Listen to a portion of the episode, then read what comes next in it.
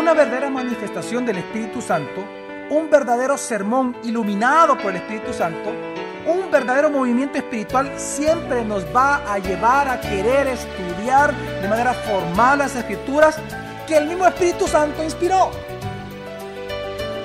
Bienvenido a Gracia y Verdad, un espacio donde aprenderemos sobre la palabra de Dios a través de las prédicas del pastor Javier Domínguez, pastor general de la iglesia Gracia sobre Gracia. En esta ocasión con el tema Probando a los espíritus evangélicos de moda. Parte 3. Tercera pregunta. Primera Juan 4:6 dice, Nosotros procedemos de Dios. El que conoce a Dios nos escucha. El que no, el que no procede de Dios no nos escucha. Por eso conocemos el espíritu de la verdad y el espíritu del error. el que conoce a Dios escucha las palabras de Dios. El que no conoce a Dios no quiere escuchar las palabras de Dios. ¿Entiende usted el principio? ¿Entendemos el principio que está hablando aquí Juan? Dice, los que procedemos de Dios siempre vamos a querer escuchar el qué? Ah, la palabra. Vamos siempre a querer estudiar qué? La palabra. Pero el que no procede de Dios no va a amar qué? Ni va a querer estudiar qué? La palabra. Este principio, por eso es que hacemos la, la tercera pregunta. Tercera, ¿verdad? Este movimiento, enseñanza, etcétera, nos impulsa a estudiar las escrituras, es la tercera pregunta que tiene que hacerse usted siempre.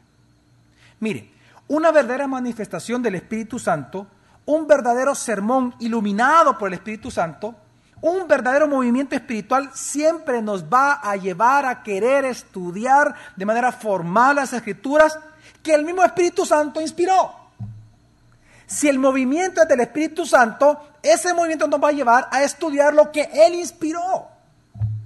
Por eso es que un movimiento falso se reconoce su falsedad porque siempre, oiga, y respeta las escrituras agregándole nuevas cosas o nuevas revelaciones o nuevas interpretaciones, ideas personales, torciendo así el verdadero significado que Dios le da a la escritura. Por eso es que es muy común dentro del círculo neopentecostal y carismático tergiversar la Biblia. ¿Por qué la tergiversan? Porque así pueden justificar sus emociones y sus sensaciones. Entonces tiene que hacer uso usted de filosofías baratas, filosofías propias. Y usted comienza a hacer ideas lógicas y unir y tergiversar la escritura y torcerla. Yo creo en todos los dones del Espíritu Santo. Pero según qué? La Biblia. Es muy común tergiversar las escrituras para ellos defender sus experiencias. En otras palabras, ¿sabe cuál es el gran pecado que ellos cometen? Que ellos ponen por encima de, lo, de, la autoridad de la Biblia sus propias experiencias. Ellos le creen más a lo que ellos sienten que lo que, lo que la Biblia dice. Si, si la Biblia les contradice lo que ellos experimentan, ¿qué dejan de creer? ¿La Biblia o su experiencia? La Biblia. Ese es el problema. Un movimiento falso del Espíritu Santo siempre buscará la revelación divina fuera de la Escritura. Un falso movimiento del Espíritu Santo siempre buscará revelación divina fuera de la escritura. ¿Por qué? Porque sabe que la escritura condena las acciones que ellos hacen. Quiero hablarles de Peter Warner, el que el autoproclamado apóstol y fundador de la tercera ola. Él dijo, oiga bien por favor lo que él dijo en la revista Carisma News. Algunos se oponen a la idea de que Dios se comunica directamente con nosotros pensando que todo lo que Dios ha querido revelar lo mostró en la Biblia. Sin embargo, eso no puede ser cierto, porque no hay nada en la Biblia que diga que contiene 66 libros. En realidad, a Dios le tomó unos 200 años revelarle a la iglesia que esos escritos se deben incluir en la Biblia y cuáles no. Eso es una revelación extrabíblica, la Biblia misma. Aún así, los católicos y los protestantes todavía no están de acuerdo sobre el número de libros. Más allá de eso, creo que la oración es de dos vías. Le hablamos a Dios y esperamos que Él nos hable a nosotros. Podemos escuchar la voz de Dios porque Él también le revela cosas nuevas a los profetas como hemos visto. Él dice que es antibílico decir que la Biblia es lo que tenemos en la mano. Y Peter Warner es el fundador de la tercera ola, es decir, de todo este movimiento pentecostal prácticamente en el mundo. Oiga esto, el pastor y teólogo carismático neopentecostal Jacques Deré, él dijo, esto sí, él dijo algo espeluznante en contra de la suficiencia de las escrituras. Quiero, escuche, le voy a leer lo que un evangélico dice, teólogo y pastor neopentecostal. Con el fin de cumplir con el propósito más alto de Dios para nuestras vidas, tenemos que ser capaces de escuchar su voz, tanto en la palabra escrita como en la palabra recién hablada desde el cielo a nuestros oídos. Satanás entiende la importancia estratégica de, de, que los cristianos oigan la voz de Dios, por lo que ha lanzado varios ataques contra nosotros en esta área. Uno de sus ataques más exitosos de Satanás ha sido el desarrollo de una doctrina que enseña que Dios ya no nos habla sino mediante solo la palabra escrita. En última instancia, esta doctrina es demoníaca, incluso a pesar de que los teólogos cristianos hayan usado eso para perfeccionarla. Él está diciendo que la suficiencia de las escrituras es una estrategia de Satanás. Hoy entiende usted por qué en estos movimientos todo el tiempo le dicen a usted, aquí dice el Señor, traigo una nueva, traigo una nueva noticia para tu vida. Mire, cada vez que usted escuche esa palabra, algo nuevo viene, salga de este lugar corriendo. Porque ya no hay nada nuevo. Todo está ¿dónde? En la Biblia. Así que cuando usted esté frente, enfrente de alguna manifestación espiritual asignada al Espíritu Santo, cuando usted esté enfrente de alguna profecía, manifestación de dones como descanso, borrachera, etcétera, avivamiento, algún sermón, movimiento espiritual, pregúntese, esta manifestación, esta profecía, ese sermón, esa borrachera, estas lenguas, todo esto, me está llevando a respetar, conocer y estudiar las escrituras en su contexto? ¿O me está alejando de las escrituras haciéndome creer cosas nuevas, palabras o revelaciones fuera de ella? Pregúntese. Cuarta pregunta. ¿Exalta la verdad? Si cuando usted esté frente a algún movimiento espiritual, manifestación supuestamente de dones, profecía, avivamiento, predicador, sermón, pregúntese, ¿esto, esta enseñanza o manifestación, destaca y exalta la verdad o promueve la confusión en mi vida? Pregúntese. Pregúntese. Por eso dice primera carta de Juan capítulo 4 versículo 6 lo siguiente. Por eso conocemos el espíritu de la verdad y el espíritu del error. Nosotros conocemos al espíritu de qué? ¿Cómo se le llama al Espíritu Santo? ¿Espíritu de qué? De la verdad. Y el espíritu del error que es el espíritu anticristo. ¿Por qué se le llama al Espíritu Santo Espíritu de verdad? Porque el Espíritu Santo siempre habla y enseña el qué? La verdad. Por eso todo movimiento espiritual real obrado por el Espíritu Santo, oiga esto, siempre va a defender lo que históricamente se le conoce como sana doctrina. Siempre todo movimiento real del Espíritu Santo va a defender la teología de los apóstoles y siempre va a denunciar las falsas enseñanzas. Mientras que un falso movimiento del Espíritu Santo o manifestación espiritual, siempre va a ignorar la doctrina sana de la Biblia para propagar sus mentiras. Siempre la va a ignorar la escritura. Por eso es que en los movimientos neopentecostales es muy común que se pase por encima de las doctrinas bíblicas a la hora de justificar sus experiencias personales, porque creen más a sus experiencias que a la Biblia. Mire, el, caso que, puedo mencionar ahorita son las jerigonzas que se hacen ver como lenguas. Porque alguien comienza a sentir que habla en lenguas, y si es una jerigonza, él pueda pensar de que eso son lenguas. Y aunque viene entonces un pastor o un maestro de la Biblia que respeta la escritura y le dice, mira, eso que tú estás hablando no es lenguas, esa es una jerigonza. Las lenguas son idiomas reales, como el inglés, como el alemán, como el, idioma que ocupan los mayanas allá en Nicaragua, los garífunas allá en Honduras. Estas etnias tienen su propio lenguaje. Las lenguas son esas y están vigentes hasta el día de ahora, sí. Pero las jerigonzas no son lenguas. Eso no es lenguas. Entonces, el problema con estas personas que ponen más por encima su experiencia que lo que dice la Biblia y se pelean duro. Y la mayoría de ellos saben qué es lo peor de todo. No lo peor, lo mejor de todo, que son nuestros hermanos. Muchos son verdaderos cristianos. Están bien confundidos. Y son verdaderos creyentes. Mire, por eso es que, el teólogo Frederick Dale, Bronner, explica y dice lo siguiente. Los deseos del pentecostalismo en resumen, oiga, los deseos del pentecostalismo en resumen, deben entenderse como el, cristiano empírico, con su experiencia culminando en el bautismo de los creyentes, en el Espíritu Santo evidenciado como en Pentecostés, por hablar otras lenguas. Es importante tener en cuenta que no es la doctrina, sino la experiencia del Espíritu Santo lo que los pentecostales afirman repetidamente. Habla usted con un neopentecostal, amigo suyo, y él solo le habla de sus experiencias. Y si usted le habla con la Biblia, él lo va a atacar a usted, no usted a él. A nivel práctico, las iglesias neopentecostales elevan regularmente la experiencia por sobre la verdad, por ejemplo, en el derribo o en el descanso del Espíritu. ¿Por qué ellos hacen eso si no está escrito en la Biblia? Ningún apóstol lo experimentó. Pero ¿por qué ellos, por qué ellos siguen enfatizando en el descanso supuesto del Espíritu? ¿Por qué en el movimiento neopentecostal las mujeres pueden ser pastoras cuando ser pastora en la Biblia no existe?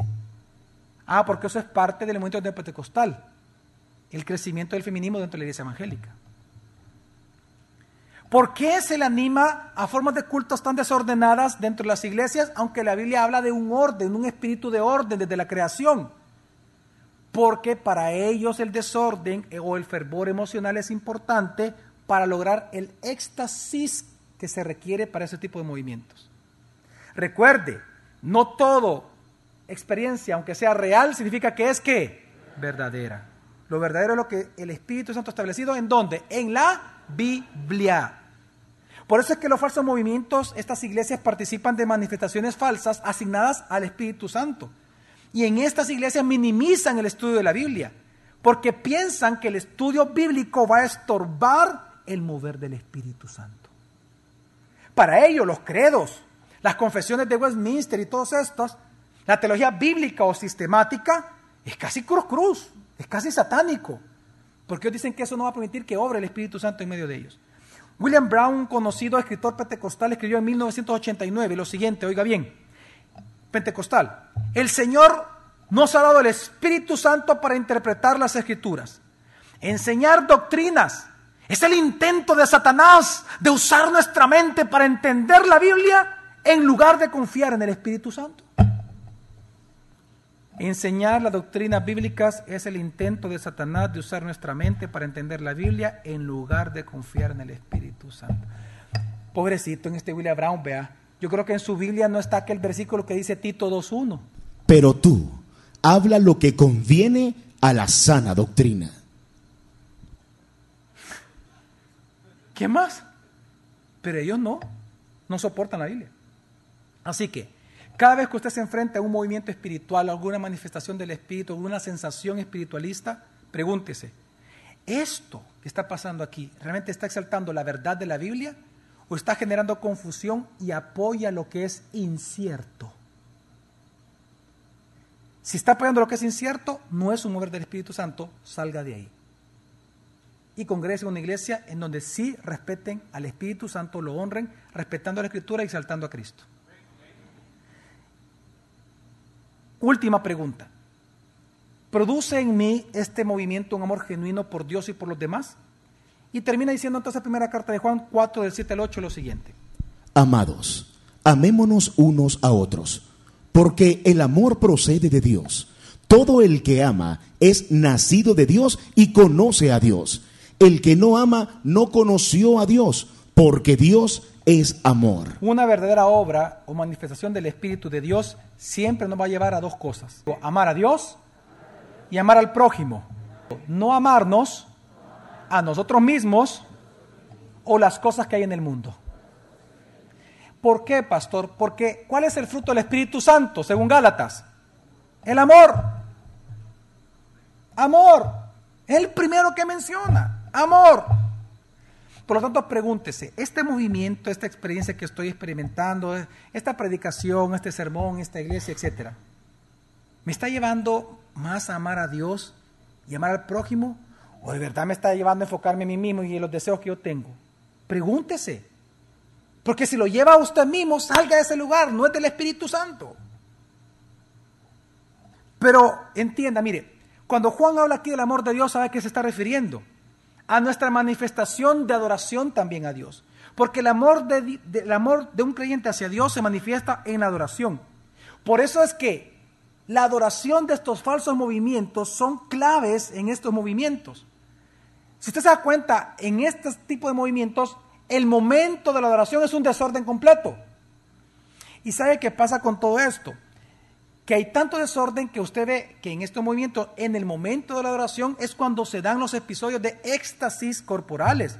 Mugidos como de perro, como de vaca, gritos, lengua falsa, movimientos sensuales. Se habla del don de la risa, de la borrachera. ¿Dónde sucede eso?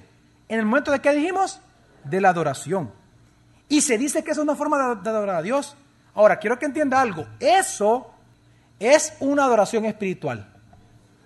Sí, es una adoración espiritual. ¿Sí o no? Sí, pero no es verdadera. Amén. ¿Y qué es lo que dice la escritura que Dios anda buscando?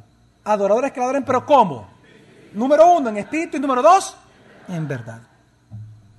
Y en esos movimientos no sucede eso. Son espirituales esas adoraciones, pero no son verdaderas porque no está el Espíritu Santo ahí.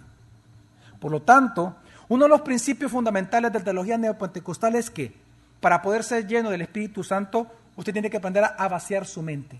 Porque lo que más lo estorba a usted para recibir las sanidades que Dios quiere sanarlo o las bendiciones es sus razonamientos personales. Por eso que la frase más común es, déjate llevar por el Espíritu. Cierra tus ojos. Cierra tus ojos, despeja tu mente, déjate llevar por el Espíritu. Ten fe. No digas que no en tu mente.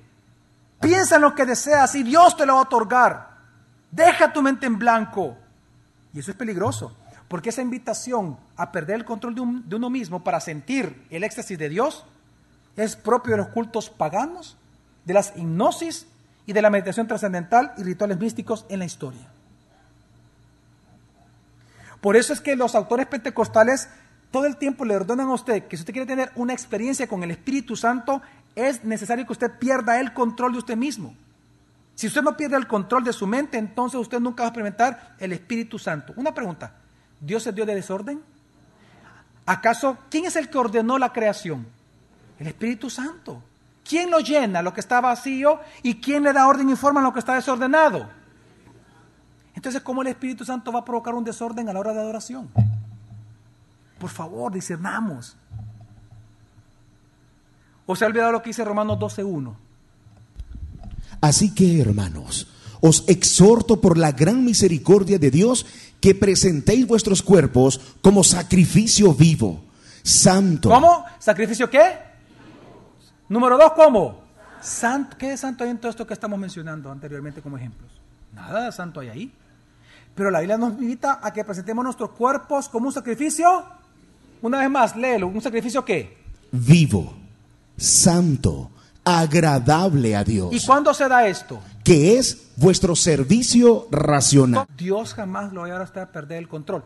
Cuando usted encuentra una persona que, que, que, que ella disfruta, esa persona, de estos éxtasis espirituales que tiene, estos episodios de éxtasis en el método de oración, cuando usted habla con esa persona, usted le pregunta, mira, ¿y por qué no dejas de temblar? Es que no puedo, le dice a usted. Dice la Biblia que nuestro servicio es qué? Jamás usted pierde el control. Pero lo característico de nuestro movimiento es que usted sí pierde el control. O sea, el servicio es racional. ¿El servicio cómo es? Nuestro culto, la palabra servicio es culto. Nuestro culto a Dios siempre es qué? Racional. Nunca perdemos el control. Eso de perder el control de la mente es peligrosísimo. O se ha olvidado también lo que dice Efesios 5, 18 al 20. No os embriaguéis con vino, en el cual hay desenfreno. ¿Hay qué? Claro que lo que estaba pasando en algunas iglesias, sigue.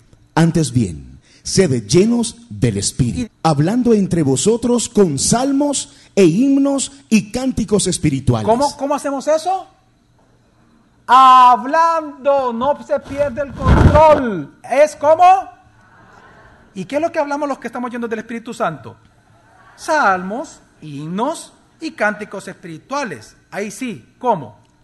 Cantando y entonando salmos de todo corazón al Señor, dando siempre gracias por todas las cosas al Dios y Padre. ¿En nombre de quién? De nuestro Señor Jesús, el Mesías. Siempre el centro de la adoración en una iglesia llena del Espíritu Santo es hacia Cristo Jesús el Mesías.